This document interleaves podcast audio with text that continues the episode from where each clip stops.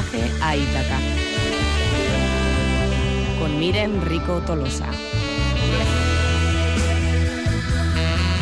Todas estas semanas, cuando emprendíamos ese viaje a Ítaca, disfrutando de cada etapa del camino, con un libro bajo el brazo, con una historia distinta, cautivadora, desgarradora en ocasiones, en otras vibrantes, lo importante nunca era llegar, sino enriquecernos de todas las propuestas que nos ha ido haciendo Miren Rico Tolosa. Han sido historias de todo tipo y para todos, un viaje emocional, un viaje hacia nosotros mismos, un viaje a los personajes de todos estos libros y culminamos ese viaje a Ítaca con una de las grandes novelas del siglo XX, por no decir probablemente la más importante de todas ellas. Miren, Enrico Tolosa, ¿qué tal? Urte Berrión. Urte Berrión, Egunon.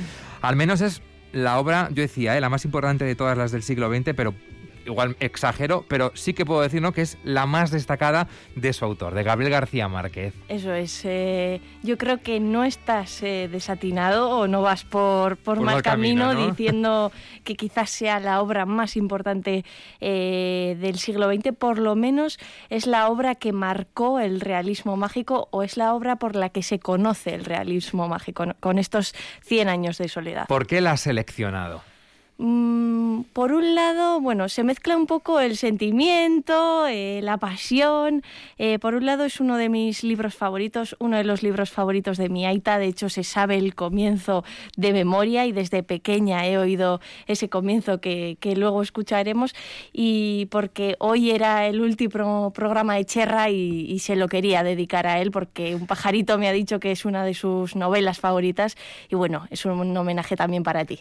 Bueno, una novela que le valió en 1982 el premio Nobel. Con él consiguió además que las letras iberoamericanas se hicieran un hueco ¿no? en el panorama internacional. Cien años de soledad es uno de esos libros, de esas historias que hay que releer de vez en cuando para apreciar nuevos matices y leerlo con ojos nuevos, los nuevos ojos que te da la experiencia y los años. Sí, yo creo que sin duda es una obra que quizás eh, puedes leer con 16 años, enterarte de algunas cosas, leerla con 30, enterarte de otras, leerla con 60 y de otras. Y nunca pierde y siempre te va a enriquecer, porque ya digo, es una obra inmensa, no por el número de páginas, que bueno, sí, son unas 437 páginas, que no, no es nada, nada corta, pero creo que es una obra que eh, por esos matices que tiene, por esa historia tan circular, tan compleja, de tantos personajes, eh, de tantas eh, voces y de tantas descripciones, que creo que es una obra que, a pesar de que la hayamos leído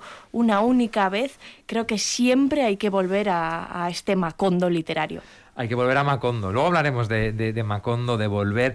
Pero decías, eh, el principio Toeta se lo sabe de memoria, no le va a hacer falta, pero el resto de los oyentes quizás les haga, mm, bueno, necesiten recordar ese inicio de 100 años de soledad de Gabriel García Márquez.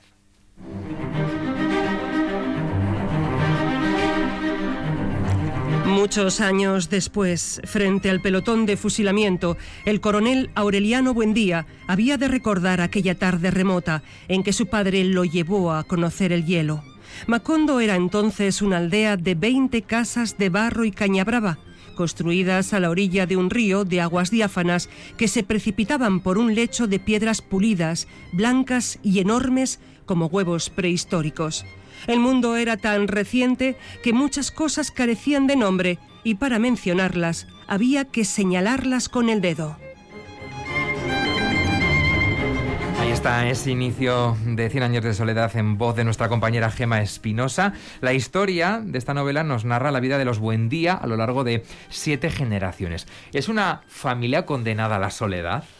Eh, sí, Totalmente, sí, no hay, no hay ninguna duda. Eh, creo que cualquiera que haya eh, leído o que no se haya leído la novela, pero que sí que haya oído de esta famosa familia Buendía, sabe que el título no es al azar, que es una saga familiar, como bien dice, siete generaciones de la misma familia que una tras otra se van a ir eh, encontrando con las mismas desdichas, las mismas fatalidades, eh, los mismos tropiezos que la generación anterior. Entonces, eh, yo creo que viene muy bien para esta sección de viaje a Ítaca porque como los griegos tienen esa concepción del, tiempo en forma circular, en esta novela de Gabriel García Márquez el tiempo es totalmente circular y parece que los personajes vayan repitiendo los mismos errores que sus antecesores. ¿Qué nos va narrando Gabito en, eh, a lo largo de esas páginas?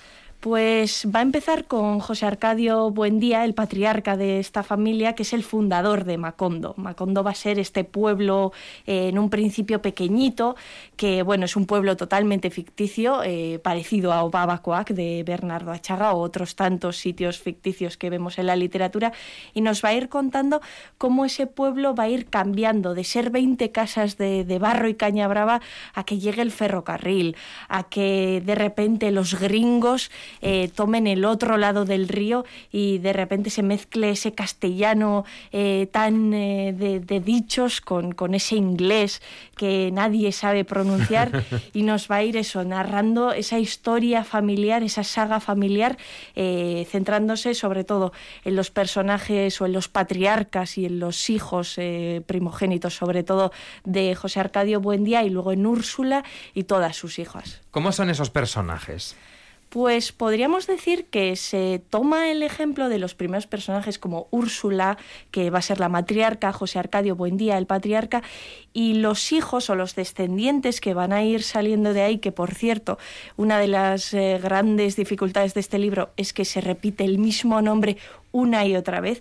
Va a haber eh, infinidad de Aurelianos, buen día, va a haber infinidad de José Arcadios, eh, buen día, Amarantas, Úrsula Amaranta. Bueno, eso es un poco lío y sí que recomiendo que quizás los lectores tomen un poco apuntes al lado. El árbol genealógico. Eso es, el árbol genealógico al lado para, para no confundirse. Pero sí que esos personajes yo diría que toman el ejemplo de un padre eh, que, bueno, que es un ser un poco peculiar porque se, se va a interesar por el mundo de la alquimia, por las predicciones de Nostradamus, se encierra en su laboratorio de alquimia y tiene como esa especialidad de predecir un poco el futuro de, esa familia. Y luego por el otro lado tenemos a Úrsula, que va a ser la madre que en su sano juicio va a intentar eh, tener a todos los familiares reunidos, tener un poco el control de esa casa que va a ir ampliándose, va a ir mejorándose y va a pasar tanto etapas de felicidad absoluta como de desgracia gracia total. ¿Qué es Macondo? ¿Qué representa ese Macondo donde el autor comprendió que al lugar eh, donde fuiste feliz no debieras tratar de volver? Pues Macondo yo creo que es una mezcla y el propio Gabo en muchas entrevistas que se le hicieron admitía que Macondo era el lugar de sus recuerdos de infancia, que era como una especie de mezcla de cómo su padre le llevó a conocer el cielo, el hielo, perdón, cosa que es cierta, que su padre le llevó a conocer el hielo, o cómo le llevaban al circo de pequeño, o cómo venían esas tropas de gitanos que también vamos a ver al comienzo de la novela, que van trayendo el el, imán, el hielo y todos los habitantes se quedan totalmente fascinados. Entonces Macondo es como, yo diría, una caja de recuerdos eh, del propio Gabo que nos da el privilegio de poder abrirla y ver todos sus recuerdos y toda esa magia que por eso es el realismo mágico que va a, envolver a esa caja. ¿Y cómo es ese universo que eh, García Márquez crea en esta novela, ¿no? donde hasta los hechos más insólitos que se narran apenas sorprenden a sus protagonistas? Eh, sí, es, es, un poco curioso porque eso, hay un momento, por ejemplo, y no quiero desvelar tampoco nada, ni, ni es nada trascendental, pero que una de las hijas, eh, que le llaman Remedios la Bella, eh, de repente levita está, está tan fuera del mundo terrenal que una mañana se despierta y comienza a levitar y se lleva por delante las sábanas de su tía abuela y va al cielo. Y todo el mundo a partir de entonces, la hora en, hora de misa, tienen un pequeño altarcito y le hacen esa, esa oración. Y no se sorprenden, es decir, eh, comienzan a pasar eh, cosas totalmente fantasiosas mezcladas con lo cotidiano que, lo toman como, bueno, pues hoy era el día en el que pasó el milagro de, Remedios la Bella y mañana será el día en el que eh, haya una, un festival o una fiesta, un carnaval. La novela es un laberinto, ¿no? Por la vida de esta familia. ¿Por qué tenemos que leerla? Hay que leerla porque sin duda es la piedra angular del realismo mágico latinoamericano, es una maravilla de obra. Yo creo que eh, tiene una complejidad y sí, se repiten los nombres y es un poco difícil llegar a establecer quién es quién. Y quizás en la estructura también es un poco, eh, pues eso, con esa estructura repetitiva eh, nos hace un poco perder de vista qué es lo que está pasando. Pero sin duda merece muchísimo la pena. En cada una de las frases, Gabo bueno, nos muestra todo su talento y, es una maravilla, es una de las mejores obras que he leído nunca y es una de las grandes obras de la literatura de todos los tiempos. Hay cualquier... Estaba pensando, ¿no? Gabriel García Márquez, cualquiera de sus novelas se pueden recomendar, incluso su autobiografía, Vivir para contarla, pero desde luego La piedra angular, como decías, es Cien años de soledad, una de las novelas más importantes, si no la más importantes del siglo XX. Eh, Editorial, múltiples editoriales eh, y precio lo mismo, ¿no? Sí, eh, de las más baratas sería de bolsillo, que son 9,75, y luego a partir de ahí... Ahora ediciones especiales incluso, Eso es, hay ediciones conmemorativas, la RAE sacó una edición conmemorativa, que bueno, son ya 700 y pico páginas, pero es una edición muy, muy bonita, con un montón de ilustraciones, con algunos borradores originales, y esa también, bueno, se va un poco de precio, son casi 34 euros, pero bueno, que el que la quiera leer la puede leer eh, en el tamaño para el pueblo ya no tanto en el tamaño para, para conmemorar o para regalar estas navidades. Bueno, pues antes de que Cherra se despide, quiero decirte que ha sido un placer descubrir nuevas historias a las que probablemente muchos no nos habríamos acercado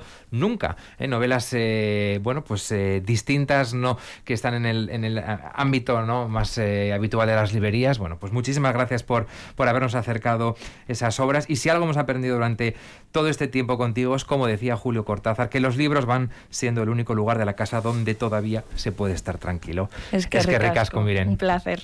Bueno, Mirenchu, llega el tiempo de, hacer el, camino de Ítaca a otro horizonte. Decirte tres cosas. Primera, eh, eres un crack como dicen mis sobrinos, eh, tus comentarios literarios son espléndidos. El que has hecho hoy de García Márquez es sensacional. Dos, que mi novela favorita era Cien años de soledad. Ahora me he pasado a La fiesta del chivo, que me parece que es una narración de Vargas Llosa al margen su ideología y tal. Como literato es impresionante La fiesta del chivo y luego no te puedes olvidar de Ulises de J. Joyce, que es la gran novela, la gran novela. europea de la contemporaneidad. Decirte que hemos sido felices, que nos has hecho felices y que quién sabe lo que ocurrirá en el pasado se sabe, lo que ocurrirá en el futuro no se sabe. O sea que ya veremos dónde nos encontramos otra vez. Es que ricasco. Es que ricasco, Cherra, un placer como siempre. Vale.